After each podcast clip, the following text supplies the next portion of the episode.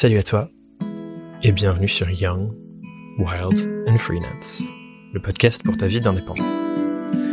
Je m'appelle Thomas Burbidge et chaque semaine, je t'accompagne dans tes réflexions sur ta vie et ton activité de freelance en t'emmenant avec moi à la rencontre de ceux qui marchent aussi sur le même chemin que toi. Si tu me suis depuis un moment, tu sais sûrement à quel point je suis passionné par la compréhension de comment nous, petits êtres humains, fonctionnons face à tout ce qu'on peut traverser comme épreuve et comme événement dans nos vies. Et sur ce chemin de recherche et de compréhension, évidemment, je me suis très vite intéressé au coaching et les méthodes d'accompagnement du métier de coach. Et ça aussi, vous l'aurez sûrement vu, le coaching est un métier très en vogue en ce moment. Et pour beaucoup d'entre vous, ce mot veut absolument tout et rien dire. Et comme tout nouveau métier, le métier de coach reste encore aujourd'hui assez incompris de la majorité des personnes. Certains voient ça comme une révélation, quelque chose dont tout le monde devrait disposer, alors que d'autres pensent que c'est en quelque sorte une destinée de charlatan. Et du coup, dans cet épisode, j'ai voulu décortiquer une bonne fois pour toutes ce qu'est vraiment le coaching, notamment dans le cadre d'une activité professionnelle. Et pour ça, j'ai invité Aline Bartoli, la créatrice fondatrice de The à venir discuter avec moi. Et dans cet épisode ensemble, on se plonge dans ce à quoi ressemble véritablement, véritablement une méthodologie de coaching, et Aline nous partage la sienne, la déontologie et les principes de base derrière ce métier de coach, et même ce que tout ce que Aline partage là sur sa méthodologie, tu vas pouvoir te l'appliquer à toi, ces raisonnements, ces réflexions, ces exercices, dès la fin de l'épisode. Aline m'a également partagé ses trois et demi méthodes préférées pour trouver ses premiers clients, un sujet qui revient régulièrement dans ses coachings à elle avec ses coachés. Et on a évidemment beaucoup parlé par la suite de marketing et de comment se différencier quand on est freelance. Bref, un épisode avec beaucoup de choses passionnantes à te partager. Donc laisse-toi aller, fonce directement dans l'épisode et on se retrouve à la fin pour débriefer. Bienvenue sur le podcast Aline. Merci Thomas Je suis content de t'avoir, ça va apporter un peu de, rire et de jovialité. Pas comme s'il n'y en avait pas d'habitude, hein, mais... Euh, pour les autres On est tous des vieux, euh, chiants. Euh, non, non, non, je rigole, mais je sais que tu as particulièrement cette approche dans tes contenus de dire euh, je veux que ce soit motivant, que ce soit cool, que les gens s'amusent, tu rigoles beaucoup. Et ça fait partie de toi et de ce que tu apportes aux gens et de ce pourquoi on vient te chercher, j'ai l'impression aussi. Donc je suis très très content qu'on soit dans cette ambiance-là euh, aujourd'hui. La première question rituelle du podcast, tu la connais parce que je te l'ai communiqué, mais c'est ce qui nous permet un peu de poser le contexte et de rentrer dans le bain. Et c'est celle-ci, c'est comment et pourquoi, surtout pourquoi, tu es devenue indépendante. Euh, parce que je me suis jamais posé la question en fait. J'ai toujours voulu être indépendante. Ok. Voilà, quand j'étais en maternelle, la maîtresse d'école, elle disait qu'est-ce que qu'est-ce que vous voulez faire plus tard? Moi, j'étais chef d'entreprise. Je, je savais pas quelle entreprise, mais je savais que je voulais être chef d'entreprise, quoi. Putain, c'est ouf, euh, genre dès la maternelle, vraiment. Dès la maternelle. Après, si je dois parler un peu de l'histoire, moi j'ai euh, j'ai un père qui est entrepreneur, donc qui nous a toujours élevés en mode l'entrepreneuriat c'est mieux que le salariat, etc. Okay, Faut pas être salarié, le, CD, le CDI c'est le mal. Quel parent dit ça? Putain, c'est incroyable. Et du coup, c'est vrai que j'ai grandi là-dedans et, euh, et j'en ai jamais démordu. C'est fou. Parce que c'est clair, je pense que c'est pas du tout l'état d'esprit qu'on nous inculque, surtout en France quand on est jeune, de se dire euh, ouais, faut être entrepreneur, faut monter sa boîte, faut monter son projet. C'est plutôt la, la direction genre très sécurité, euh, salariat c'est bien, c'est stable, euh, qu'on nous inculque quoi. C'est ouf dès la maternelle quoi. Dès la maternelle. Parce que j'ai écouté ton premier épisode de podcast où tu disais euh, euh, je rêve d'être alors attends, j'ai essayé d'avoir le nom juste, c'est Miranda Priestley. Ouais, bravo. qui est pour ceux qui ne connaissent pas la directrice éditoriale du magazine dans The Devil Wears Prada. Le diable s'habille en Prada. Le diable s'habille en Prada pour les Français. Et, euh, et du coup, tu disais dans cet épisode que cette femme, par son espèce d'aura entrepreneuriale, t'inspirait énormément. Exactement. Et puis c'était même, tu vois, on parlait de vision de tout à l'heure. Ouais. la vision d'une nana avec ses talons aiguilles qui marche et ça fait clac clac clac et qui va dans son super bureau en verre au bout, Ouais. je me dis ah ouais c'est ça. Vois, Et dès la ça. maternelle, tu savais que tu voulais avoir ce côté un peu euh, woman boss, quoi. Exactement. Trop drôle. Et du coup, euh, comme tu savais que tu voulais depuis toujours te lancer, c'est quoi le truc qui a fait euh, Est-ce que genre dès la fin de tes études, boum, tu te lances, tu deviens indépendant direct? C'est quoi un peu les cheminements qui se, te sont arrivés, emmenés à où t'en es aujourd'hui? Mais en fait j'ai même pas terminé mes études. C'est genre euh, un an avant d'avoir mon diplôme. J'ai déjà passé un premier diplôme, un an avant d'avoir le deuxième. J'en ai eu marre d'avoir les fesses posées sur un banc d'école. Ouais. Et je me dis, mon rêve c'est d'aller à New York. Je me barre à New York. J'ai pris mon sac à dos, j'y suis allée un an. J'ai trouvé un job de freelance là-bas euh, en retoucheuse pour photos pour un magazine de mode. Ok. Et euh, puis quand je suis rentrée, je me suis mise à mon compte. Et t'as continué de faire ça, la retouche, en France en Exactement, exactement. Aujourd'hui, t'es coach business. C'est à quel moment, du coup, où tu te dis, je suis freelance, je fais de la retouche, euh, et maintenant j'ai envie de transitionner dans euh, ce nouveau modèle qui est du coup le coaching business? C'est quoi les- le moment où tu t'es dit que t'as envie de basculer dans ce nouveau truc? Alors, il s'est passé deux choses en même temps. La première, c'est que je commençais à en avoir marre de la retouche, même si j'adore ça, j'adorais la technique. Le fait de me dire, je contribue à une société de consommation Ouais, sur l'image de la femme, ouais. etc. C'était pas top, j'y voyais pas trop de sens. Ouais, c'est intéressant. ouais. Je pense qu'il y a pas mal de photographes qui aujourd'hui font la réflexion inverse de dire comment j'utilise mon métier euh, au service de autre chose parce que les photographes font sûrement aussi de la retouche. Mais du coup, c'est vrai que toi, t'as pris l'angle de j'arrête ce métier-là, quoi. Bah complètement parce que j'avais euh, le blog Bibous qui commençait à bien fonctionner et que là je me suis vraiment sentie connectée à ok moi je kiffe l'entrepreneuriat de ouf et je peux transmettre ça aux autres, il y a de la Mhm. demande, allez go on y va quoi. Ok, donc c'était euh, l'élan de contribution en fait qui t'a fait switcher. Quoi. Exactement. Ok. Et euh, ce que j'avais envie de faire avec toi dans cet épisode, c'était un peu déconstruire les idées reçues et l'image qu'on peut avoir du coaching parce que c'est un, un métier très en vogue. Il y a énormément de coach ou de simili-coach ou de mentor ou de peu importe les autres mots euh, qu'on utilise qui se lancent sur le marché à tous les âges avec tout type d'expérience. Et je pense que les gens ne savent pas ou plus ce que c'est vraiment le coaching. Et j'avais envie qu'ensemble on essaie de, de déconstruire ce que les gens peuvent se dire en montrant ce que c'est vraiment un coach et vraiment le coaching en tant que tel. Et pour ça, l'exercice que j'avais envie qu'on fasse, c'était qu'on qu'on imagine une sorte de situation fictive Mhm. où quelqu'un qui les écoute euh, pourrait se retrouver dans, dans, dans un profil et qu'on construise ensemble, ce serait quoi une méthodologie d'accompagnement, de coaching pour ce type de personnes et du coup qu'on montre pour les gens qui nous écoutent et qui nous regardent, c'est quoi les différentes étapes successives par lesquelles on passe dans un coaching et comment ça nous aide à développer notre activité. Ça te va comme exercice? Ça me va très bien. Petit disclaimer, je vais le faire à ma sauce. Ouais, parce que euh, Voilà, j'ai ma propre méthode. Premier point de différenciation du coup sur le coaching, c'est que il n'existe pas une seule méthode prouvée et reconnue que tout le monde utilise, mais des outils qui permettent de créer des méthodologies personnelles, comme dans n'importe quel métier en fait, au final. Il existe quand même une méthode avec des compétences très particulières pour être coach certifié qui, euh, Ouais. par euh, le fameux ICF, euh, qui est l'organisme mondial du coaching. Donc les vrais coachs puritains certifiés me pardonneront ce qu'on va faire pendant cet exercice. Ok, parce que toi, du coup, tu as, ta formation de genre coaching reconnu, certifié, etc.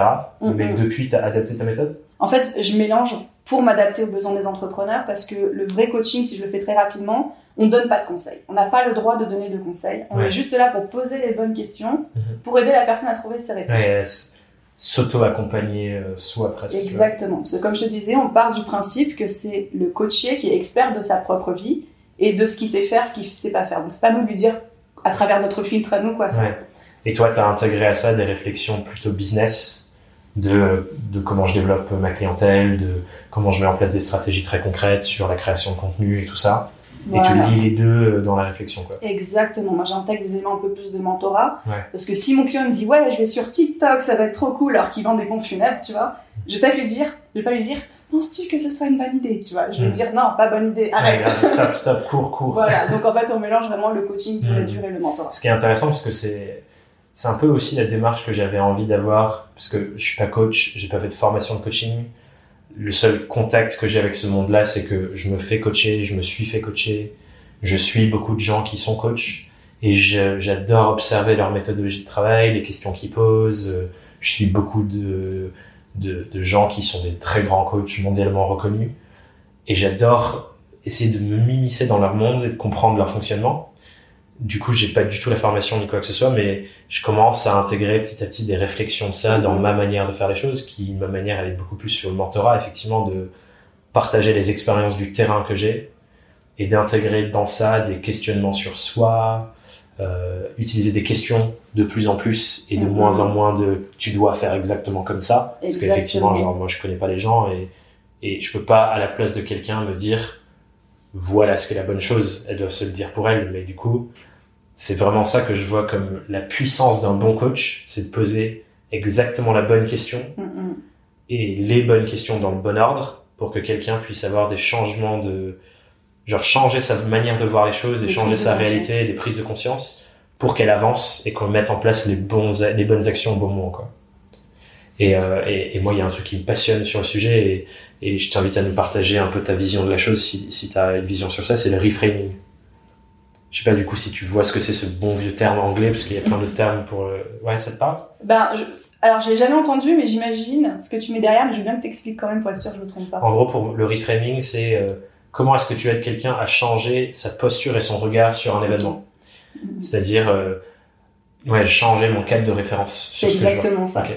Du coup, c'est un bon vieux terme anglo-saxon que j'utilise, mais euh, il y a peut-être d'autres. C'est quoi, du coup Puisque ça, c'est un outil très utilisé dans le coaching. Tu peux nous en dire un peu plus avec ta vision de la chose, du coup? Bah, effectivement, on parle de changer un cadre de référence, et c'est très très bête. Et là, je m'adresse aux gens qui nous, qui nous regardent, mais on part du principe que pour trouver une solution, si vous l'avez pas déjà trouvée par vous-même, c'est qu'elle n'est pas dans votre zone de confort, elle n'est pas dans votre cadre de référence actuel. Hmm. Donc le but du coach, c'est de prendre le recul et de dire ok, je pense que c'est plutôt dans cette direction-là, en dehors de ta zone de confort, en dehors de ton cadre de référence, et je vais te poser les bonnes questions pour t'en faire sortir au fur et à mesure. Et du coup, en dehors de, ta champ, de ton champ de vision aussi, en fait. Exactement. Parce que les gens, ils, ils- on regarde en général ce qu'on ce qu'on regarde depuis toujours et ce qu'on voit, mais il y a des choses qui sont juste là, en dehors de ce qu'on peut voir, qui sont la solution et qu'on n'a pas identifié. Quoi. Et du coup, le rôle du coach, ce serait aider la personne à élargir son champ de vision, à changer de regard, etc., pour Mhm. trouver ces solutions qui sont déjà là, mais pas identifiées. Super intéressant. Du coup, pour rentrer dans l'exercice, euh, le type de profil que j'avais envie de prendre, c'est un jeune freelance qui se lance, en tout cas jeune dans l'expérience indépendante, Un baby freelance. un baby freelance euh, qui sort d'entreprise ou euh, qui soit junior et qui sort d'école, peu importe, mais qui se lance à son compte. Mhm. Elle a, cette personne, elle a une expertise, elle a un savoir-faire, un truc qu'elle veut revendre. Et ses premiers questionnements, du coup, c'est comment je trouve des clients, etc., etc. Si tu recevais cette personne pour un coaching, c'est quoi les premières questions que tu lui poserais Et c'est quoi les différentes étapes qu'on pourrait euh, structurer pour accompagner cette personne? Waouh Je t'avais dit que ça allait être challengeant, hein. Ouais, ouais, ouais. C'est bah, challengeant parce qu'effectivement, tu résous pas tout ça en une, euh, évidemment. une séance de coaching. Mais c'est Pas intéressant. forcément une séance. On a, D'accord. pour l'exercice, on a séance limitée. Ah, ok. Séance limitée. Séance limitée, budget limité. C'est parti. On va se faire plaisir là. Bah écoute, je vais te dire comment je travaille avec mes clients parce que ce que tu viens de décrire, c'est exactement les gens qui me contactent. Tout le temps. Donc en fait, on va faire un premier appel ensemble. Ouais. Où on va poser les bases et on va débroussailler le terrain. Et là, je vais leur poser des questions hyper spécifiques. Et j'utilise pour ça un, un outil, euh, si tu veux, les outils qui s'appelle le SCORE. Mon SCORE, c'est l'anagramme pour symptômes, objectifs, causes, ressources et environnement. Donc en fait, là, on va diagnostiquer à la fois le business ou le début de business, le projet de business et la personnalité. Donc symptômes, c'est qu'est-ce qui te pose problème en ce moment? Ouais, Qu'est-ce qui fait que t'es pas où t'as envie d'être? Voilà. Cause, c'est à ton avis d'où ça vient et à quoi c'est dû? Et déjà là, on rentre dans une euh, démarche Ouais, de coaching. Là, il y a des gens qui vont dire euh, je connais pas le marketing, j'ai peur d'appeler démarcher des clients, Voilà. c'est comme ça.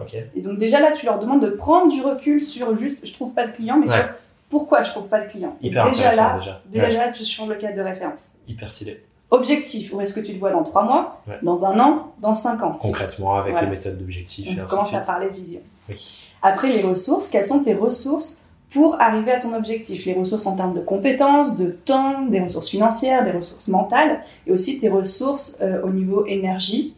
Hmm. Et ensuite, on va passer à l'environnement. Ton environnement, tes proches, est-ce qu'ils te soutiennent ou pas? Où est-ce que tu travailles Dans un environnement législatif ou administratif, est-ce que tout est prêt, etc. Donc ça, ça va être mes premières euh, questions que Ah, c'est hyper euh, intéressant. Je pense déjà, euh, rien que ça, pour les gens qui écoutent, qui peuvent faire ce travail, de prendre une feuille et de poser ces éléments, ça Ouais. donne une- un contexte en gros, ça te pose les briques du problème en fait, et ça te permet de, commencer à construire des solutions parce que, comme tu le dis très bien, quand t'es dans euh, le guidon de ton problème et t'es là et tu tu rumines, tu rumines, tu rumines, tu rumines, forcément tu vois pas les réponses parce que t'es seulement en train de regarder le problème et à quel point ça te fait chier. Là, je trouve que tu Mhm. prends une distance, trop cool. Donc ça c'est euh, ça c'est le premier appel avant même que la personne décide de se faire coacher. découverte. Ok. Ouais. Appel découverte. Donc, euh, à la fin, la personne, je dis, OK, maintenant, tu prends 24 heures. Et j'im- j'impose 24 heures avant de prendre la moindre décision de bosser avec moi ou pas. Ouais. Pour laisser, c'est ce que j'appelle la théorie du soufflet. Laisser le soufflet retomber. Et pas prendre une décision en mode, ouais, Pump It Up, ça va être trop cool, on va bosser avec Aline. Mhm. Mais vraiment avoir le recul, en parler, ça. Ouais, avoir une décision alignée quoi. Exactement. C'est un, c'est un truc que je trouve intéressant parce qu'effectivement, euh, les, les méthodologies de l'urgence sont bien sûr un outil très puissant pour euh, l'entrepreneuriat et le marketing. Et je pense même important pour les gens Mhm. parce que beaucoup trop souvent, et j'imagine que les gens qui écoutent vont se reconnaître là-dedans, il y a une opportunité, mais elle nous fait quand même peur. Mhm. Et on se dit, je vais prendre le temps de réfléchir, et on repousse pendant une semaine, trois semaines, trois mois, et au final, on passe jamais à l'action. Alors que ça se trouve, c'était le meilleur truc pour nous. Mhm. Mais je trouve que ce qui est intéressant, effectivement, c'est laisser le temps de prendre une décision alignée, mais quand même mettre un cadre de temps, potentiellement avec une opportunité intéressante pour que la personne elle ait une limite, pour qu'elle elle soit poussée à vraiment prendre le temps de réfléchir. Parce que sinon, on prend pas le temps de réfléchir, en fait. C'est ça. Du coup, euh, intéressant ce double truc de oui, il faut pas que tu prennes la décision maintenant dans l'excitation. Il faut que tu sois aligné et que tu réfléchi. Mais par contre, je te laisse pas le choix que de réfléchir pendant trois mois parce que sinon tu vas pas réfléchir. Mais prendre le temps de faire en 24 heures, comme tu dis par exemple, euh, se poser, réfléchir et vraiment réfléchir en fait. Et vraiment se demander qu'est-ce qui me va. Mais en fait, je, je leur laisse le temps limité. Ah ouais? Ouais, vraiment. Ah, Et C'est intéressant. d'expérience, les gens qui étaient partants, ils m'ont jamais fait attendre. Ouais. Mais je suis d'accord avec toi sur le fait que en marketing, c'est euh, le fameux FOMO là. Oui. C'est hyper important cette théorie de l'urgence. Mais quand j'ai fait cette analyse sur mon business et que je me suis dit comment moi je voulais mener mes entretiens de découverte Ouais. par rapport à mes valeurs à moi, Hmm. il est hors de question de jouer là-dessus pour une démarche aussi importante que le coaching. Ouais, je comprends. Donc c'est pas quelque chose qui est marketing. Peut-être que je me tire des balles dans le pied comme ça, mais je reste aligné avec mes valeurs. Ouais, c'est intéressant. Parce que moi, du coup, je l'utilise dans certains formats. Mm, mm. Et je suis vraiment convaincu parce que je l'ai observé des centaines de fois, surtout chez les freelances, qui forcément, euh, tu vois, les freelances, j'ai l'impression qu'il y a des grosses peurs sur l'argent quand même, et des, beaux- des bonnes grosses relations à l'argent à bien déconstruire. Et je me suis rendu compte qu'en fait, parfois c'était davantage à leur service de leur dire, voilà, là je te propose ça, t'as 48, 72 heures, t'as un temps pour y réfléchir, ne décide pas forcément maintenant, prends le temps, mais par contre, prends-le vraiment ce temps, genre réfléchis Mm. pour de vrai, tu vois. Et je suis à un point où je me dis, c'est davantage à leur service de vraiment les faire réfléchir, quitte à ce qu'ils disent non, hein, parce que c'était trop court. Mais je veux qu'ils aient vraiment réfléchi, plutôt que de leur dire t'as temps illimité, parce que j'ai observé trop de fois que les gens disaient ouais, je vais réfléchir et réfléchissaient pas vraiment, en fait. Et à chaque fois, quand j'ai des, des appels avec les gens à qui euh, on a mis cette urgence, entre guillemets, Mm, mm. et qui me rappellent genre un jour après, deux jours après, ils me disent merci parce que du coup j'ai vraiment compris ce qu'ils étaient importants pour moi maintenant et j'y avais pas réfléchi avant. Et du coup c'est, tu vois, même les gens qui me disent non, ça les sert parce que ça les aligne avec ce qui est Mhm. important pour eux, tu vois. Et je pense que le risque qu'on pourrait avoir, c'est de se dire c'est marketing, donc c'est mal et c'est pas à leur service. Alors que dans certains cas, ça peut vraiment être à leur service que de se poser ces questions. Et comme tu sais, il y a une grande part de, de- du travail que j'ai envie de faire qui est aider les gens à vraiment réfléchir à ce qui est important pour Mhm. eux. Et s'il y a non derrière, parce que c'est ça qui est important pour eux que de dire non et d'aller faire autre chose, génial, Exactement. trop bien, j'ai fait mon taf. Même s'ils n'ont pas acheté. Mais tu les as forcés à verbaliser ce dont ils avaient besoin. Exactement, et à intégrer cette réflexion sur soi. Quoi. Bref, on a fait. C'était, c'était la parenthèse marketing. Mais en- je, pourrais- je pourrais en parler tout le temps en plus, parce que c'est vrai que moi j'utilise ça comme un outil de filtrage. Ouais, Je veux travailler avec des gens qui sont hyper motivés et surmotivés. c'est intéressant aussi. Tu- Et encore une fois, tes arguments sont valables, tout Et comme les miens. Et moi, c'est déjà un premier outil de filtre. C'est-à-dire Ouais. que si t'as pas cette mentalité de dire oui, j'y go, on n'est pas fait pour travailler ensemble. T'es du genre, Clairement. je vais réfléchir et puis tu reviens vers moi trois mois après, ben, t'es peut-être pas mon client idéal, quoi. Ce qui est un apprentissage cool pour les gens qui nous écoutent au-delà de ce qu'on dit sur le coaching, qui est il n'existe pas une stratégie marketing miracle qui fonctionne à 100% pour tout le monde tout le temps. Faut Mais être aligné avec faut soi-même. trouver la sienne, quoi. Exactement. Faut faire comme on le sent. Boum. Petite clé. Petite On reprend, clé. du coup. Ok. T'as ce score, t'as euh, le 24 heures pour réfléchir et les gens s'engagent. Ils s'engagent avec toi. C'est quoi la première euh, brique de comment on va vers la résolution du problème? Ok, donc il s'appelle Ferdinand. Le Trop bien. mec, il a 26 ans et il veut se lancer comme développeur web. Il veut bosser avec moi. Ferdinand, si tu nous écoutes. Voilà, Ferdinand, c'est le nom que j'ai donné à mon aspirateur robot. Donc du coup, j'adore maintenant. Merde. Ferdinand, tu n'es pas un aspirateur. robot. Ouais. Bon, allez, le pauvre. Euh, ok, donc moi, ce que je vais lui dire pendant mon entretien de découverte aussi, c'est que je vais lui expliquer ma méthode de travail, qui mélange, comme on disait, mentorat et coaching. Ouais. J'impose toujours les deux premières séances de coaching qui sont des séances de mentorat pur et dur. La première séance, c'est une séance sur le positionnement, le- la vision, le message, le pourquoi, etc. La deuxième séance, c'est le client idéal. Parce que je considère personnellement, ça c'est ma vision, ma méthode, que les deux, c'est le pilier d'un business qui Je rapporte. suis entièrement d'accord avec toi. Et que quand tu connais les deux sur le bout des doigts et que tu travailles à la jonction des deux, Hmm. là, tu peux bosser sérieusement sur ton business. Ce qui est un peu ce qu'on disait dans Ce l'épisode qu'on a fait ensemble exactement avant. qu'on disait dans notre épisode. Et qu'un business qui se rapporte et qui est aligné et qu'on peut tenir dans le temps, c'est ça. Ouais. Donc, quel que soit le niveau que Ferdinand il débute tout juste ou qu'il soit en business depuis 10 ans, on va refaire la repasse Ouais. sur ces deux séances. Je pense que ce qui, ce que j'ai vu et observé, et j'en parlais dans ma conférence euh, récemment là aussi de, du client idéal et ce travail-là, c'est que les gens, ils ont toujours l'impression d'avoir fait ce travail, Non. mais ils l'ont jamais fait au niveau de profondeur qu'il faut. Et nous-mêmes, Ouais. j'imagine que toi aussi, moi je le retravaille tout le temps en fait. Tous les mois, moi, je le refais. Je reprends et je replonge dedans et je vais plus loin. Parce que pour moi, l'enjeu de ce travail de la clientèle idéale, c'est de réussir à comprendre mieux même que tes clients eux-mêmes ce qui se passe pour eux, quels sont leurs problèmes et les enjeux psychologiques qui viennent derrière. Tu vois, moi, une question que j'adore poser pour la clientèle idéale, c'est décris-moi toutes les raisons pour lesquelles tes clients idéaux n'arrivent pas à se coucher le soir et dormir la nuit. Toutes les peurs Moi, c'est ce qui, inconscientes moi, c'est qu'ils ce ont. qui les réveille la nuit. Donc, tu vois, ça me fait Ouais, la même question. C'est la même chose, du coup, mais c'est, euh, c'est jouer, voir ce qui leur fait peur, ce qui les angoisse, pourquoi ils souffrent. Et toutes ces questions-là, on se les pose pas. Quand on fait un persona marketing, ce qu'on apprend en école de marketing, c'est les personas. Non, mais c'est une carte d'identité, ça, on s'en fout, ça sert à rien, tu vois. Mais Parce que tu peux prendre 50 personnes avec cette carte d'identité et elles ont pas la même vie, en fait. Et du coup, clairement, je te rejoins totalement sur l'importance de ce travail-là et de le faire et de le refaire et de le refaire et de donner un niveau de profondeur Mm, mm. que tu presque fais même pas sur toi. Jamais. Et moi, j'invite les gens à le faire sur eux-mêmes aussi. Tu vois, moi, dans mes méthodologies avec, euh, avec le programme d'accompagnement qu'on a, il y a, avec tout ça, une énorme brique de réflexion sur soi en amont, Mm, mm. parce que moi, je considère que le développement de personnel et la connaissance de soi, c'est aussi un outil incroyable de développement de son business. Et quand tu te connais toi parfaitement, et encore une fois, on n'arrive jamais au bout parce qu'on se découvre au fur et à mesure, mais quand tu as une vraie, un vrai niveau de réflexion sur la connaissance de qui tu es et de ce que tu as envie de faire, c'est là où tu peux vraiment mieux identifier tes clients idéaux, mieux travailler sur ta vision, identifier ton pourquoi, etc. Et du coup, euh, c'est genre au service de ça aussi, quoi. Donc les deux, je pense, euh, jouent sur deux. C'est un équilibrage à trouver en fait. Tout à fait. Et comme toi, je pense vraiment que le développement personnel, c'est indispensable dans le business. Moi, j'ai toujours votre mindset, mais c'est genre le truc qui va faire toute la différence. Complètement d'accord. Tu peux avoir toutes les stratégies ou aucune stratégie marketing. Ouais. Si tu as le bon esprit entrepreneurial, mais tu vas y arriver les doigts dans le nez. complètement. Ou en tout cas, tu vas euh, beaucoup plus facilement dépasser les challenges. Et... Tu vas trouver les, réponses à chaque fois. euh. Du coup, la, la base concrète de ces deux premières séances, comme tu disais, c'est euh, le why, le pourquoi. Mhm. Euh, j'ai créé des contenus dessus, donc les gens qui ont écouté savent un peu de ce dont on parle.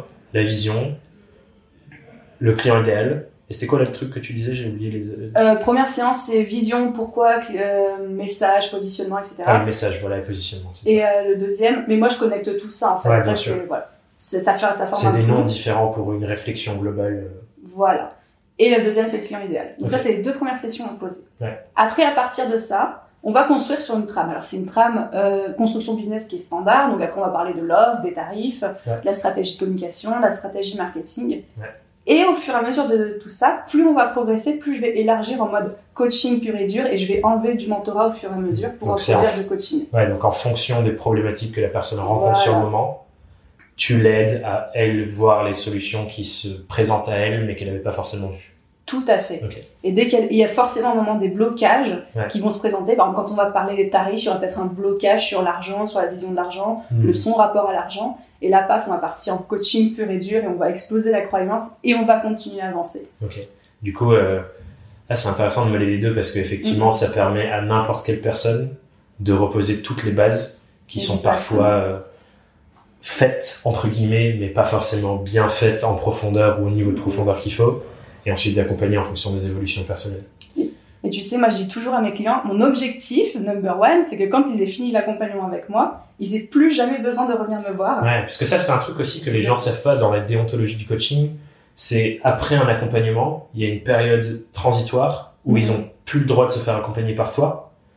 Ou en tout cas, c'est ce que j'en ai perçu. Parce que l'enjeu du coaching, c'est pas de rendre les gens accros à l'accompagnement. C'est les gens autonomes. C'est, mais les rendre autonomes Mhm. complètement. Parce que clairement, euh, tu vois, moi, je suis beaucoup de David Laroche, par exemple. Encore une fois, les gens euh, en pensent ce qu'ils veulent parce qu'on a tous des gens qui nous Moi je suis pas très fan. Je respecte, mais je suis Voilà. pas très fan. Donc il y a des gens qui sont pas fans, il y a des gens qui sont plus fans. Mhm. Moi, je, je- j'adore son contenu. Et tu vois, il y a des gens qui vont à ces séminaires, etc. Et encore une fois, il a le même message, il dit genre il veut rendre autonome, etc. Parce que c'est, ça fait partie de ce que c'est le coaching. Mais il y a des gens qui eux-mêmes se rendent accros. Mhm. C'est-à-dire qu'ils ont énormément de savoir, mais ils reviennent en séminaire, ils reviennent en séminaire, ils reviennent en séminaire, ils reviennent en séminaire. Et il leur dit, même sur scène, les gens, genre, euh, passez à l'action, quoi. Faites les trucs Mhm. faites les trucs, faites les trucs, faites les trucs, utilisez tout ce que je vous dis. Et encore, et c'est un truc qu'on disait justement dans l'épisode qu'on a enregistré dans l'autre sens juste avant, mais tout ce savoir-là, il ne sert à rien tant que vous l'appliquez pas concrètement, en fait. Mhm. Et je vois beaucoup trop de personnes qui accumulent du savoir, qui cherchent la nouvelle conférence, le nouveau podcast, le nouveau machin, mais qui passent jamais concrètement à l'action derrière pour l'utiliser. Et on peut avoir le meilleur coaching du monde, si on fait rien concrètement, on revient à la séance d'après et rien n'est avancé et on n'avance pas en fait. Et je pense que trop de gens euh, se disent ah c'est la faute du coach parce que euh, j'ai pas eu de résultat, alors qu'ils ont pas concrètement euh, pris euh, leur stylo, leur carnet, leur ordinateur pour intégrer tous les trucs et vraiment passer à l'action de manière massive. Bref, euh, encore une fois, je divague à chaque fois. mais Non mais c'est hyper intéressant. J'adore ces sujets. Quoi. Je travaille énormément moi sur cette responsabilisation et ce passage à l'action. Je dis déjà, dès l'entrée de jeu, séance découverte, ok Ferdinand, sache qu'avec moi, c'est 1% du travail. 99% du travail, il C'est se fait toi. entre les séances Hmm. de coaching. Et si la personne, parce qu'elle a des, des actions très précises à mettre en place, qu'on décide ensemble, c'est pas moi Ouais. qui dis, on décide ensemble. Si elle vient la séance d'après que les actions n'ont pas été faites, elle va se prendre un coup de gueule. Ouais. Clairement. Du coup, je vais juste reprendre avant d'arriver. Je trouve qu'on a donné une bonne vision de Mhm. coaching, ce que c'est, et pour que les gens comprennent mieux. J'aimerais bien revenir sur les prochaines étapes. Donc, on a défini la base là qu'on a dit juste avant. Tout à fait. T'as dit juste après, on arrive sur offre, tarif, communication, marketing. Ouais. Je sais que par exemple, toi, euh, sur ton site, ton lead magnet, pour les gens qui savent pas ce que c'est un lead magnet, c'est t'arrives sur un site, on te propose du contenu gratuit en échange de ton adresse Fais mail. gaffe parce que je l'ai changé ce matin. alors. Ah Oh, tu m'as court-circuité mon, ma recherche journalistique. Ah, je suis désolée pour ta vas-y.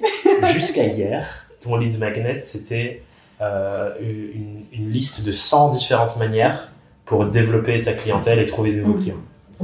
Ma question, du coup, c'est par rapport, encore une fois, bien sûr, c'est complètement individuel, ça change en fonction de tout le monde, j'en suis conscient. Mais si toi, t'avais genre euh, le top 3 de tes manières préférées à toi pour développer sa clientèle quand on est indépendant, et que tu les partages, et ça fait partie, on va dire, de cette, euh, une de ces briques d'accompagnement au début, ce serait quoi C'est ton top 3 des manières de développer sa clientèle? J'ai le droit d'en dire euh, trois et demi? T'as le droit d'en dire 3,5. Ok, je t'explique Plus on pourquoi. sert les clients, euh, enfin, plus on sert les gens qui nous écoutent, mieux Je t'expliquerai le demi après. Donc la première, c'est pour moi, strat- ma stratégie préférée, c'est la création de contenu. Donc moi, c'est ce que j'appelle de la prospection indirecte, parce que c'est quand même tranquille. Et c'est vraiment, c'est sympa à faire. Moi, j'adore ça. On partage, on construit une communauté, on donne de la valeur. Donc voilà, ça, première stratégie de prospection. Je peux, je peux rentrer dans le concret de chaque, à chaque Bien fois sûr. Cool.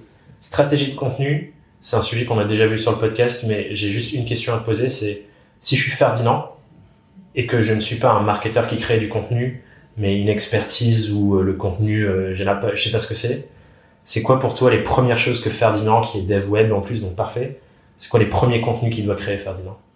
Ah, ben justement, c'était mon et demi. Ok, Donc euh, c'est pas vraiment une stratégie de prospection en soi, mais c'est une stratégie qu'il faut faire pour prospecter. C'est la définition du client idéal et le travail du client idéal, parce que c'est ce travail qui va nous permettre de savoir ce dont il a envie Hmm, et ce dont il a besoin. Hmm. Et un bon contenu, c'est qu'on donne d'abord à la personne ce dont elle a envie, en instillant dedans ce dont elle a besoin. J'adore, j'ai plein de citations Voilà. sur le truc. euh, mais j'adore cette réflexion-là, effectivement, de dire les gens nos clients, ils, vont acheter ce qu'ils ont envie. Mm, mm, exactement. Si, si- les, les gens qui nous écoutent, si vous mangez le McDo, c'est clairement pas ce dont vous avez besoin. Par contre, c'est ce dont vous avez envie. Et Exactement. donc, c'est ça que vous achetez. Mais pour nous, d'intégrer cette réflexion, il faut qu'on vende ce que les gens ont besoin, parce que c'est ça qui crée les vrais résultats pour nos clients et qui font qu'ils vont revenir. Donc, on peut pas leur vendre directement. Donc, faut vendre ce qu'ils ont envie, ce dont ils ont envie, comme tu dis, et l'emballer dans ce, qu'ils ont, ce dont ils ont besoin. J'aime bien cette Non, image. c'est l'inverse. Faut leur vendre ce dont ils ont besoin et l'emballer Ah oui. dans ce dont ils ont envie. Oui, pardon, à chaque fois, je me trompe sur ce truc. Oui, Moi aussi, t'inquiète. Mais tu vois, le freebie dont tu parles tout à l'heure, c'est exactement ça. Ouais. Parce que moi, tous les gens, Ferdinand, il vient me voir, il me dit, je veux trouver des clients. Et donc, j'ai, et donc il me dit, j'y arrive pas, nanana. Ok, bah tiens, un document, et 100 Un- plus manières de trouver des clients, télécharge-le. Et... 105 manières de trouver des clients. Oui, mais c'est pas ce que je voulais. Tu Mmh. vois. Ah, bah maintenant, on va pouvoir travailler ensemble. tu Il y a vraiment cette voix, ton, ton aspirateur. Pire, pire. Pardon. Donc voilà, donc c'est typiquement ça en fait. On crée d'abord les contenus dont les clients idéaux ont envie, Hmm, et après dedans on va ainsi au fur et à mesure ce dont ils ont besoin pour leur vendre après ce dont ils ont besoin. Ok. Moi je l'analyse comme ça. Ok, du coup, ce que Ferdinand devrait faire en premier, c'est échanger avec les clients avec qui il veut vraiment travailler, Mhm. comprendre leurs envies et leurs besoins, et créer du contenu qui répond à leurs envies. Exactement. Comme ça, quand le, quand le client idéal il va tomber dessus, il va dire ah ouais c'est pile poil ce qu'il me exactement faut. ce qu'il me faut. Mais c'est qui ce mec qui est dans ma tête Hmm. Et là il va creuser et tout. Et c'est vraiment ce qui va différencier Ferdinand de tous ses Trop bien. quoi. Donc ça, c'est la première stratégie pour avoir des nouveaux clients. Création de contenu sur les envies et Donc ça fait un et demi. Donc ça fait un et demi. Ok. Plus que deux. Deuxième. Ok, le deuxième, c'est tout bête, mais c'est faire fonctionner son réseau et le bouche à oreille. Ouais. Tout simplement, surtout si Ferdinand il est freelance, euh, le bouche à oreille c'est ce qu'il y a le plus puissant. Hmm. Moi, c'est un truc que je dis aussi. Euh, je- un exemple que j'utilise très souvent, c'est on le sait pas ou on se le dit pas au début, mais ça se trouve euh, le frère de notre oncle a une boîte qui correspond Mhm. exactement à ce qu'on voudrait faire. Exactement. Et tant qu'on n'en parle pas, même à notre réseau proche, on peut pas le savoir. Et du coup, un des premiers exercices que j'invite euh, les gens qui me suivent à faire, c'est de faire un, un- un bon gros mail où on dit voilà ce que je, je me lance en freelance Mm, mm. voilà ce que je fais, voilà des exemples de ce que je fais, voilà pour qui j'ai envie de le faire. Est-ce que tu connais quelqu'un qui fait ça ou qui peut potentiellement connaître quelqu'un qui fait ça? S'il te plaît, forward ce mail à une personne.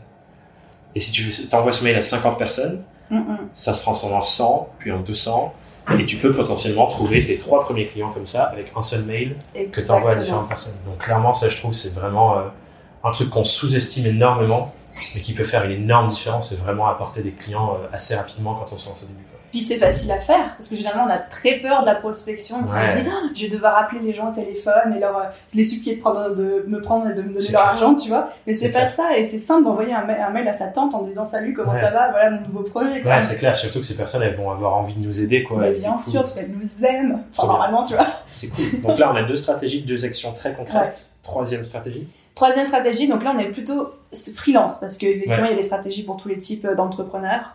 Euh, plutôt pour les freelances, moi je donne toujours comme conseil de beaucoup aller en networking avec d'autres freelances. Il faut pas regarder la compétition comme du je te lapide à vue, tu vois, Ouais. mais plutôt comme des partenaires, des futurs, des futurs contacts et un freelance qui fait la même chose que toi, Ferdinand. Et ben si un jour il a trop de boulot, ou qu'il a besoin Ouais. d'un partenaire ou qu'il accepte un job où il y a besoin de plus de monde, Ouais. c'est toi qui vas appeler en premier si t'entends bien avec. Ce qui est clairement la réflexion des collectifs sectoriels ou par thématique qui se lancent, c'est de se dire on se réunit à plusieurs personnes avec les mêmes compétences pour délivrer sur des plus gros projets, échanger les contacts quand on a trop de Mhm. travail et qu'on peut pas tout gérer, apprendre des uns des autres pour mieux progresser ensemble. Parce qu'encore une fois, euh, je suis entièrement d'accord sur ta vision, sur cette vision-là. Moi, je trouve que la concurrence, c'est un truc qu'on crée nous-mêmes et qu'on s'invente, alors que en vrai, ça n'existe pas, surtout dans le freelancing. Eh ben, je suis pas d'accord avec toi. Ah, mais attends, on va, on va On va- Ah ouais, trop cool, on va en Parce parler. que, en gros, moi, je trouve que quand on est freelance, on a tous les mêmes enjeux, les mêmes envies, Mhm. les mêmes ambitions, les mêmes problèmes. Et du coup, forcément, quand tu vas parler à quelqu'un, même s'il a le même métier que toi, l'idée, ça va être de s'aider à aller vers dans le même sens. Mhm. Parce qu'en tant qu'être humain, on se connecte avec les gens qui veulent aller dans la même direction que nous, qui vont dans le même mouvement, qui ont les mêmes ambitions. Du coup, nous, par exemple, il y a une partie des gens qu'on a envie de servir avec nos activités de mentorat, de coaching, d'accompagnement, qui sont les mêmes personnes. Bien sûr. D'ailleurs, des gens qui écoutent ton podcast et le mien. Si j'étais dans la réflexion concurrence, ce serait complètement débile de ma part de t'inviter sur mon podcast pour que mon audience t'écoute. Et vice versa, parce qu'on a enregistré un épisode avec moi sur ton podcast juste avant. Alors que moi, je partage pas du tout cette manière de voir les choses parce que, On a tous les deux un savoir, il y a des choses qui se recoupent, qui sont complémentaires. Mais on n'a pas du tout, on n'est pas la même personne. Tu es Aline, je suis Thomas. Je ne peux- Merci. tu es Thomas, non, je sais plus. Pardon. Mais je ne peux pas être une meilleure Aline qu'Aline. Tu ne peux pas être une meilleure Thomas que Thomas. Et il y a des gens ici qui nous écoutent. Tu es peut-être la meilleure personne pour eux, ou je suis peut-être la meilleure personne pour eux, pour les accompagner, leur apporter ce savoir-là. Et on peut pas se concurrencer sur ça, en fait. Parce qu'il y a des gens, ils vont l'entendre de moi, c'est avec moi qu'ils vont vouloir travailler en tant que personne, plus que toi, et vice-versa. Et c'est pour ça que dans ce sens, moi je trouve que la concurrence, elle n'existe pas. Si tu arrives à créer une offre, une communication, un marketing, des services qui sont simplement une traduction de toi en tant que personne unique dans une activité pro. Et quand tu fais ça, personne peut te le voler parce que personne peut être toi. Tout à fait. À ton, à ton tour. Bon courage. Non, mais en fait, je suis d'accord avec toi. Et c'est ce qu'on disait tout à l'heure, c'est le sens que tu mets dans un mot. Moi, Ouais. j'étais. Effectivement, quand tu vois la concurrence avec euh, la manière dont tu la vois, je suis d'accord avec toi, mais à 100%, je peux pas dire le contraire. Pour moi, la concurrence, c'est quand une personne, elle va acheter un produit et elle est intéressée, mettons, la personne, elle veut se faire Mm. coacher en business. Ouais. Elle va pas acheter deux coaching business, un chez toi, un chez moi, parce qu'elle les adore tous les deux.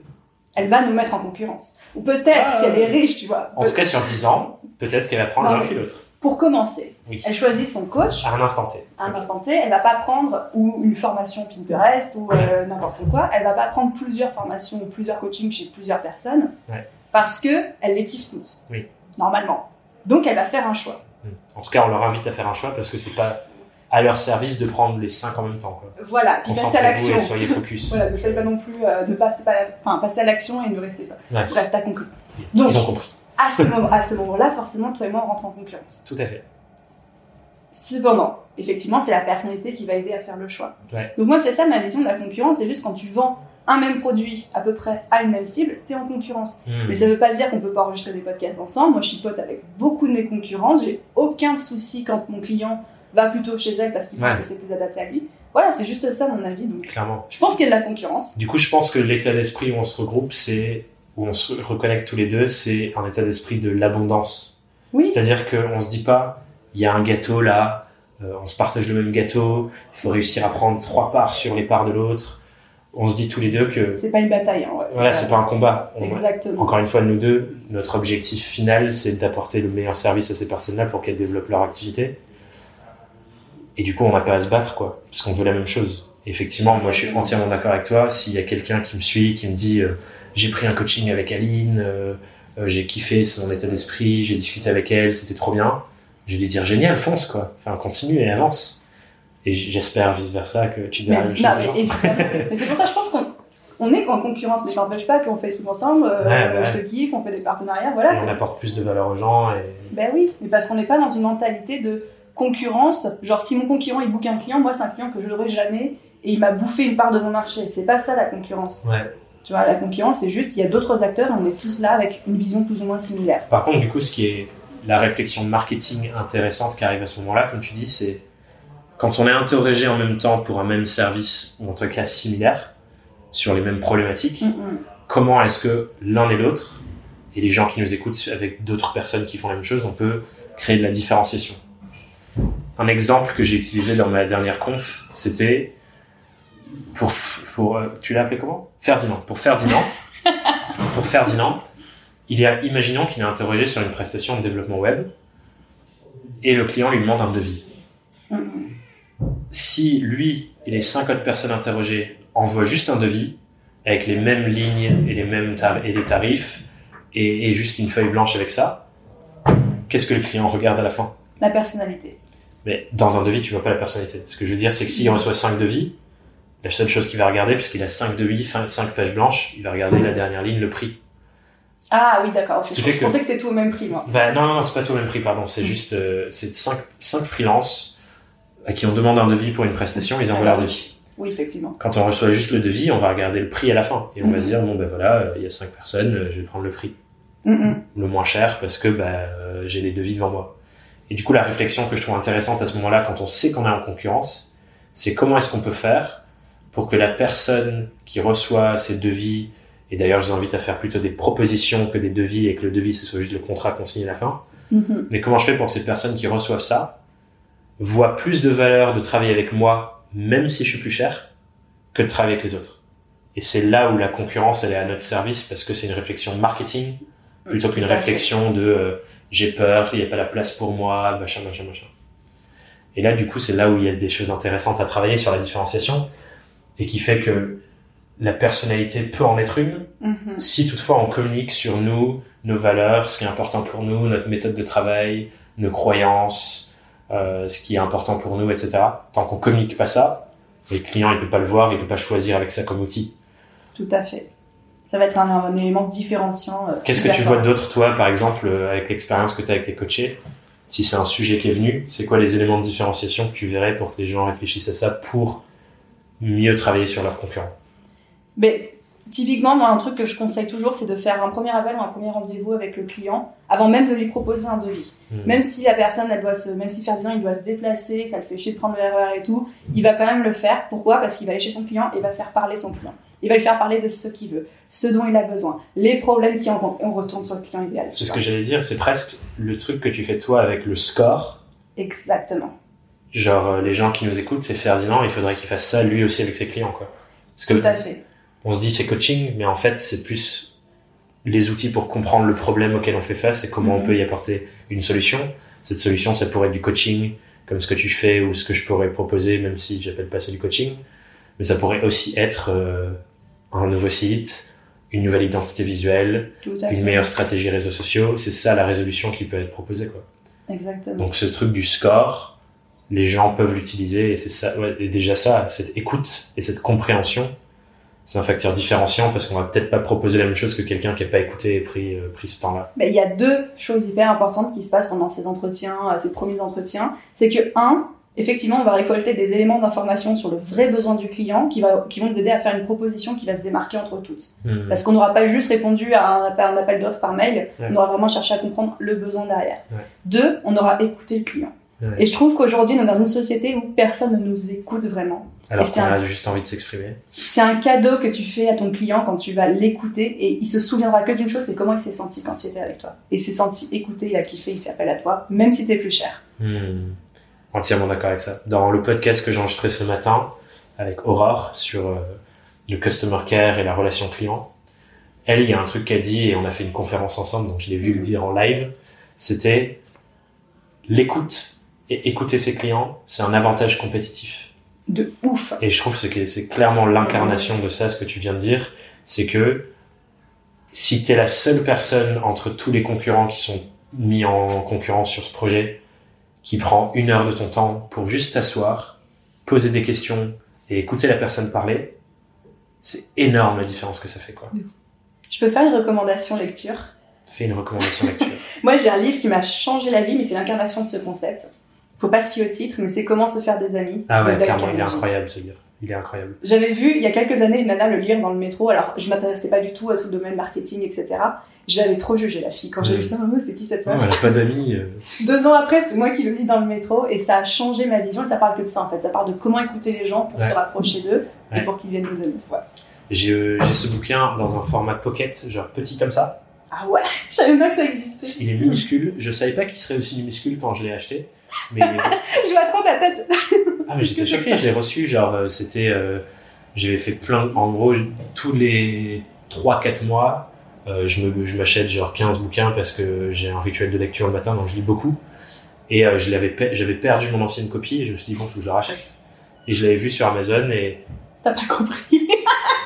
Enfin, j'avais pas regardé les dimensions, tu vois. Donc je le reçois, il était minuscule. Mais par contre, la valeur ajoutée que ça a, c'est que à n'importe quel moment, quand j'ai envie de me replonger dans ces apprentissages, il est dans ma poche de manteau et je le sors à n'importe quel moment pour me replonger dans ces apprentissages. Et c'est vrai que ce bouquin, franchement, c'est une bible. Ouais, voilà. Et on, je pense que la tare qu'on pourrait se dire, c'est ah, on manipule les gens grâce à ça. Mais au final, c'est juste euh, créer de la relation en fait. Mm. Et oui, quand tu crées de la relation, les gens ils ont envie de venir dans ton sens. Et c'est pas, on pourrait l'utiliser à mauvais escient pour manipuler. C'est des outils. C'est des outils. Mhm. Et Une phrase que j'ai dit dans mon épisode sur le marketing, et je vous invite à l'écouter si vous l'avez pas encore écouté, c'est si vous jugez que ce que vous faites, c'est une mauvaise chose pour vos clients et l'humanité, clairement n'utilisez pas ces outils parce que c'est pas bon pour eux. mais je ne pense pas que si vous lancez en tant que freelance, vous pensez que vous êtes une mauvaise, une mauvaise nouvelle pour l'humanité. non, on pense pas, non. Si, si vous pensez que vous êtes Hitler, clairement, euh, allez vous enterrer, s'il vous plaît. Ne lisez pas ce bouquin. Ne lisez pas ça. Par contre, si vous pensez que ce que vous faites, ça a un impact et c'est vraiment au service des gens, clairement, lisez ce bouquin et utilisez-le et- parce que vous êtes là pour servir, vous êtes là pas là pour leur faire du mal. Quoi.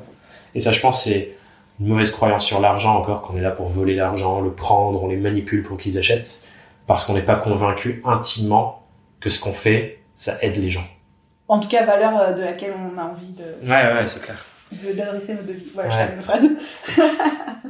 Avant d'arriver sur les questions rituelles de fin de, fin de podcast, est-ce que tu as un dernier truc que tu peux dire? Parce que moi j'ai des convictions sur le coaching quand même et j'aimerais que tu nous partages les tiennes. Pour toi, l'enjeu pour un indépendant, comme nous en fait, parce que Mhm. j'imagine que toi aussi tu t'es fait coacher un moment ou peut-être que tu te fais encore coacher euh, Tout à fait. et moi c'est le cas. Pourquoi pour un indépendant c'est important de se faire accompagner? Ok, bah effectivement, j'ai une vision très claire.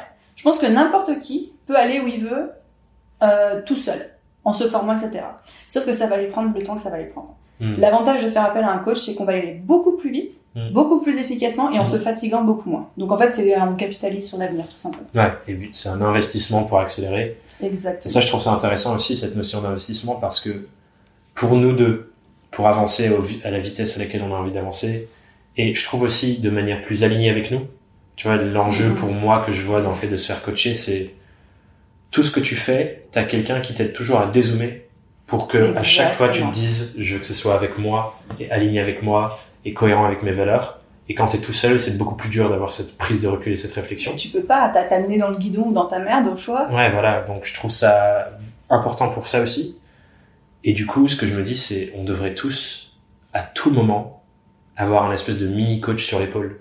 Mais oui. Et un truc que je recommande pour les gens qui n'ont pas forcément le budget ou qui sont pas encore prêts à investir là-dedans, c'est de, faire du, ce que, ce qu'on- ce que j'appelle du co-coaching. Et je le fais avec mon pote Romain Limois, que certains connaissent qui écoutent. Et nous, ce qu'on fait ensemble, c'est tous les vendredis midi, on déjeune ensemble.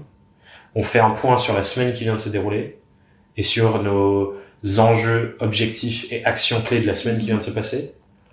Et du coup, d'avoir juste cette espèce de discussion, et comme on est tous les deux dans la même euh, dynamique, on se challenge, on, on prend les choses, on les mélange, on les retourne, on avance tellement vite.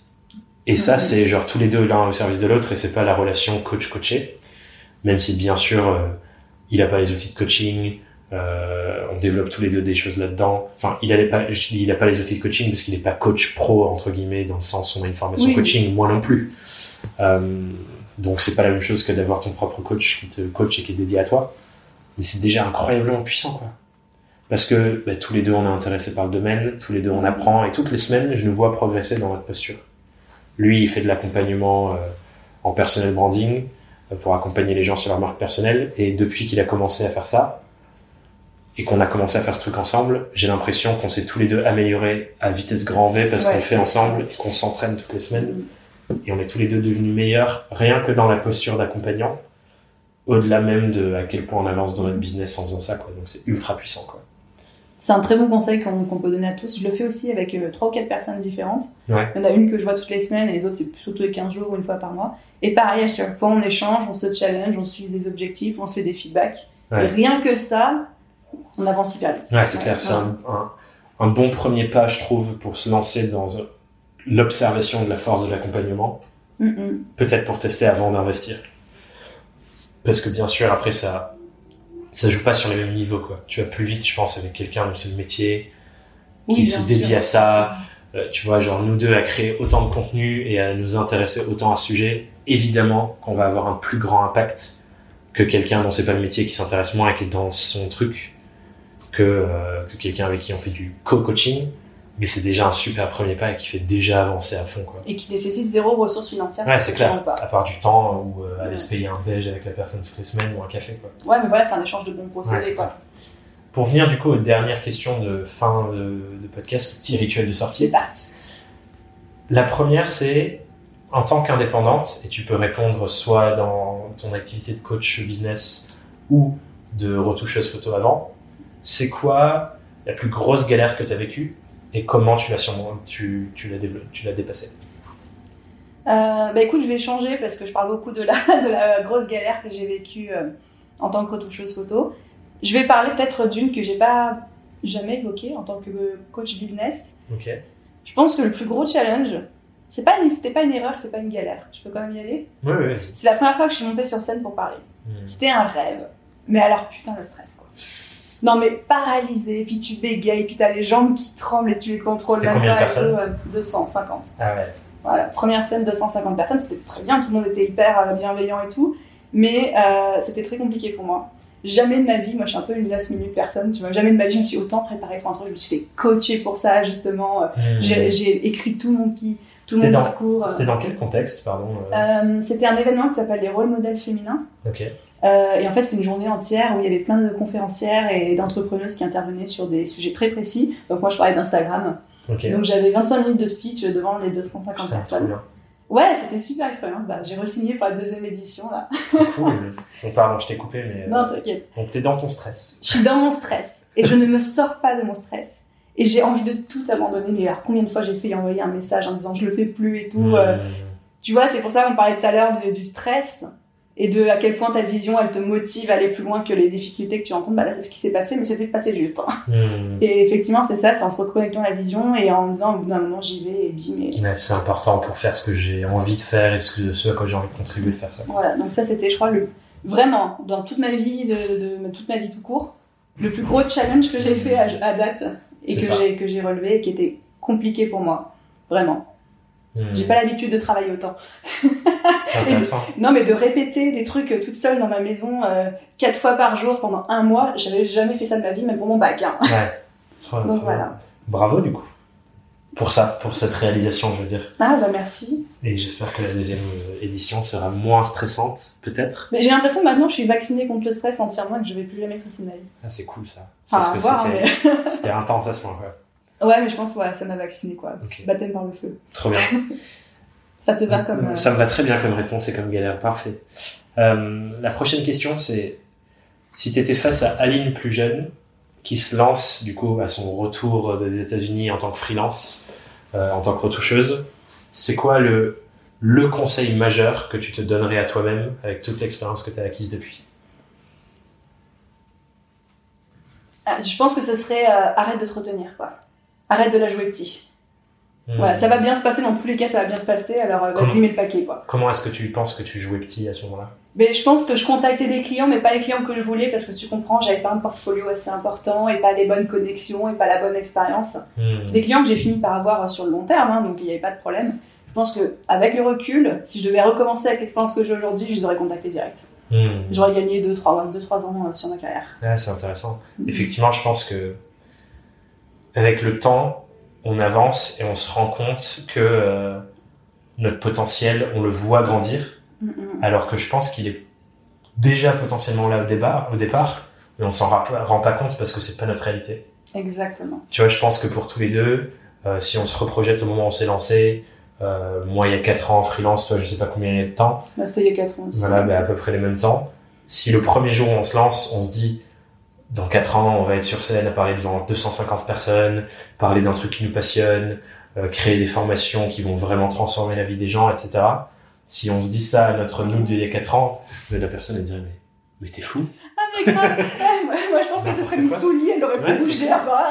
Alors que si, à ce moment-là, on savait, genre, on avait déjà le même état d'esprit que maintenant, clairement, t'avances beaucoup plus vite, quoi. Et je pense que c'est Mhm. ça aussi un truc important euh, qu'apporte le coaching, c'est permettre aux gens de, d'enlever leurs œillères, de se rendre compte que ce qu'elles ont, ça a vraiment un gros potentiel pour servir leurs clients, pour aller plus loin et pour vraiment avoir l'impact qu'elles veulent avoir Tout à fait. et en- enlever les enlever les bandages quoi.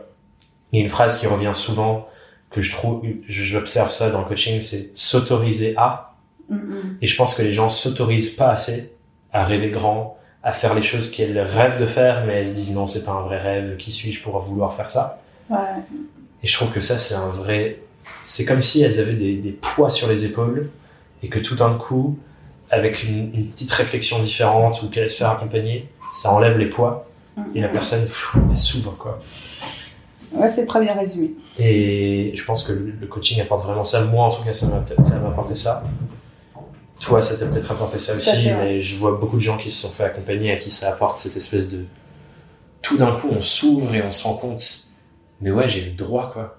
Et je suis capable. Je pense surtout qu'on se rend compte que les fameux poids dont tu parles, on pense que c'est la société ou les autres qui nous mettent sur les épaules. Alors que c'est nous-mêmes. Et c'est nous-mêmes. Et ça, le coaching, déjà, ça va être la première prise de conscience. C'est ok, c'est les poils, c'est toi qui te les mets sur tes épaules. Tant que t'en as ta conscience de ça, comment tu les enlèves? Et en fait, du coup, je me rends compte que les contenus qu'on crée, ça contribue à ça aussi. Exactement. Et les gens qui sont dans mon programme, par exemple, je me rends compte qu'en fait, tout avec des nuances différentes, mais c'est ça qu'elles me disent en fait. Mm, mm. Elles disent, tu vois, il y a, une, il y a une- une personne qui est venue là sur le podcast, elle s'appelle Cécile, elle a écrit un article où elle disait euh, la formation qui a changé ma vie. Et en fait, dans, enfin, changer ma vie, ça veut tout rien dire. Mais quand tu lis la description, tu te rends compte qu'effectivement, genre, euh, c'est plus, je m'autorise enfin à construire une activité qui me ressemble vraiment et qui est une incarnation de moi Mm, mm. Qu'elle s'autorisait pas à faire avant. Intéressant. C'est l'instant philosophique. Ouais, c'est non, moment de prise de conscience même pour moi. quoi. Trop bien. C'est passionnant.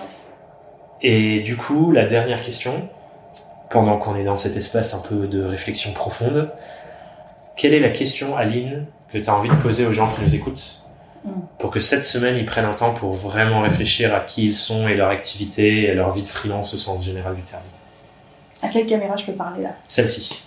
Ok, je vais parler à la caméra, c'est le plus simple. Aujourd'hui, tu Ah. veux faire, tu veux accompagner le regard, c'est ça.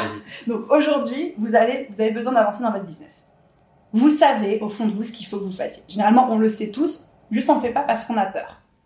Donc ma question pour vous cette semaine, c'est une fois que vous avez identifié cette grosse action dont vous avez peur, ça peut être envoyer un devis, recontacter un client, répondre à un, client qui est pas content, gérer une situation. Quelle est ce que j'appelle la PPA que vous pouvez faire, la plus petite action que vous pouvez faire pour vous mettre en mouvement et aller droit au but? Nous, on utilise le PPP, le plus, non, le Le PPPP, le plus petit pas possible. Et ben voilà, c'est exactement la même idée. Trop bien. Du coup, pour les gens qui Tu nous vois, quand écoutent, je te dis que tu me copies tout le temps. On est, on est euh, Ah, je deux revers d'une même pièce. Oh. pour les gens qui nous écoutent, je la répète. Ouais. Quand vous savez, et j'imagine que vous le savez pertinemment, ce que c'est la plus grosse action qui peut faire une différence sur votre activité, Mhm. c'est quoi le plus petit pas possible que vous pouvez faire dès maintenant à la fin de cet épisode pour avancer sur le sujet? Arrêtez de tourner autour du pot, quoi. Go. Lâchez les chevaux Ouais. et on avance quoi. Ouais, arrêtez de faire des petites actions qui servent à un peu, mais pas beaucoup. Ça, Ouais, c'est, ouais. j'appelle ça la procrastination active. C'est clair. Percez l'abcès. Exactement. parti. Allez, go. Merci Aline pour toute cette discussion. J'espère que les gens qui nous écoutent vont tirer grosse valeur de ça. Pour ceux qui veulent en savoir plus sur toi, interagir avec toi, te poser des questions, où est-ce qu'ils peuvent venir euh, discuter avec toi euh, et aller plus loin quoi. Ah bah, le plus simple pour moi, c'est Instagram. Ok. Voilà. Donc on Je- va sur Instagram, c'est @dobiboost. Ouais. Je mettrai le lien de toute façon dans la description. Et euh, il t'envoie un message et Yalla, c'est parti, on discute. Exactement. Je réponds très très vite sur Insta, généralement. euh, Ouais, je je suis un petit peu accro. Je sais que je sais que t'es pas mal actif sur ce réseau. Plus que sur Twitter, d'ailleurs. Mais... Raison de ça, contexte, on s'était parlé pour la première fois sur Twitter. Il m'a contacté sur Twitter. Je sais Ouais, pas ce ouais. qui s'est passé. Je pense que du coup, moi, c'est plutôt. Non, C'est- c'est pas plutôt Twitter, c'est pas vrai, c'est Insta aussi. Merci Aline, je te Avec souhaite une super journée et à bientôt sur le podcast. Merci beaucoup, Thomas. Ciao. Je suis vraiment, vraiment content d'avoir pu te partager cet épisode parce que je trouve que ça peint une belle image de ce qu'est véritablement le coaching, notamment dans sa différence avec euh, le mentorat ou la position de, de professeur, entre guillemets, en tout cas de sachant. Vous êtes nombreux à, écouter ce podcast, certains depuis le jour 1, à m'avoir demandé un jour ou l'autre si je faisais du coaching individuel et si je pouvais vous accompagner dans, votre activité. Et ma réponse a toujours été la même jusqu'à présent, le présent euh, étant tout début avril 2020. Et, et ma réponse est celle-ci. Je ne suis pas coach. En revanche, dans tout ce que je fais, j'applique beaucoup de méthodes qui me viennent du coaching pour accompagner au mieux les freelances qui s'engagent avec moi, dans mes formations, dans mes, programmes. Et la raison pour ça, c'est tout simplement parce que j'ai observé en direct, sur moi et sur d'autres, la puissance de ces méthodes. Bien plus puissante parfois même que le fait de simplement dire quoi faire ou quand comment et, et de partager du contenu. Et finalement, je me retrouve pas mal dans ce que propose Aline avec un mélange entre mentorat et coaching. Et c'est ce que j'essaie d'appliquer dans mon approche et c'est ce que les gens qui sont dans mes formations et programmes trouvent. Mais comme je le disais, je ne suis pas, ni ne veux être, le coach des freelances. Je suis un freelance comme toi. J'ai aussi ma propre activité et mes propres clients.